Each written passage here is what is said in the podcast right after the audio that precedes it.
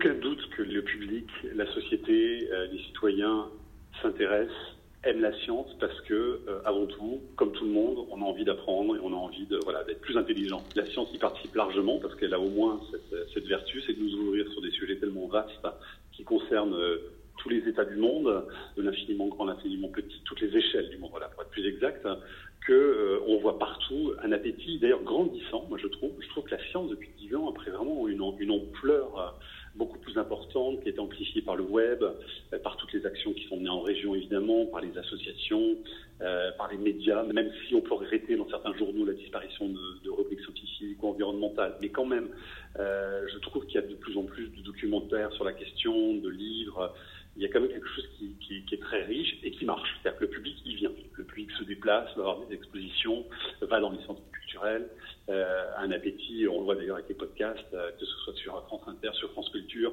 les émissions de science, ça fonctionne, c'est absolument indéniable. Donc c'est qu'il y a quelque chose, quoi. C'est quand même le grand public s'intéresse, puisqu'encore une fois, on ne s'adresse pas aux scientifiques. Donc ça, c'est une chose. De l'autre côté, il y a ceux qui nous dirigent, et là, c'est le gros problème, parce que du côté des élites et du côté euh, des hommes politiques, il y a quand même là un gros problème de culture scientifique, un déficit qui est catastrophique, et que la science est considérée bien souvent, et de la part aussi d'ailleurs des médias, hein, certains médias, décisions, c'est quand même dur de faire de, la science pure, euh, considérée comme quelque chose de, voilà, pas forcément euh, facile à comprendre. Donc, euh, pas en tout cas sa juste place. C'est-à-dire que quand on parle de culture, on y met très facilement le cinéma, le théâtre, la littérature, euh, la peinture, etc. Ça, oui. Mais placer la science dans la même famille de disciplines culturelles, ça paraît pas logique. Et c'est bien dommage parce qu'elle a non seulement sa place à côté de toutes ces matières, mais elle est, elle est presque même, je dirais, elle devrait presque briller au milieu de toutes les autres. Euh, tellement elle est, elle est diverse et, variée. Quoi. Donc, euh, on a un vrai problème, et on le voit d'ailleurs avec la, façon dont on traite la, science et les chercheurs, avec les, budgets qui sont de moins en moins importants, ou en tout cas bon, euh, la, façon dont on, oblige les chercheurs à travailler dans des conditions parfois quand même très très compliquées. Là, il y a quand même quelque chose, oui, effectivement, qui, pose problème, parce que nos élites n'ont pas la culture scientifique, tout simplement. Et que, voilà, là, il y a quand même quelque chose à, à essayer d'améliorer parce qu'il y a un terrible malentendu entre euh, l'attente du public, son intérêt, sa curiosité justement, et euh, la réalité politique à côté. Quoi. Voilà.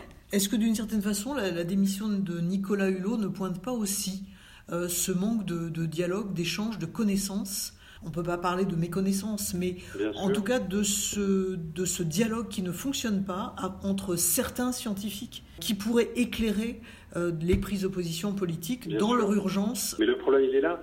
Le problème, il est là. Il est qu'effectivement, euh, on n'écoute pas forcément les bons experts d'abord, hein, parce qu'effectivement, je pense que Nicolas Hulot pointait le problème des lobbies et des conflits d'intérêts. Je pense que c'est absolument euh, primordial et majeur. C'est-à-dire que s'il y a bien une chose à préserver, c'est l'indépendance des chercheurs et le fait qu'ils soient justement euh, protégés dans leur recherche fondamentale par une liberté euh, absolue. Ça, en ça, il faut les protéger parce que c'est absolument essentiel de ne pas être par des intérêts euh, industriels ou économiques. Donc la question des lobbies, elle est, primordiale. Et puis, euh, bah, effectivement, ce problème d'expertise, alors il y a aussi, il y a, quand même aussi, sur par exemple la question environnementale et climatique, un problème de saturation aussi au niveau du discours. C'est-à-dire qu'on voit quand même, que, puis ça c'est normal, n'importe quel euh, n'importe quelle personne au bout d'un moment ne va plus pouvoir entendre les messages catastrophistes.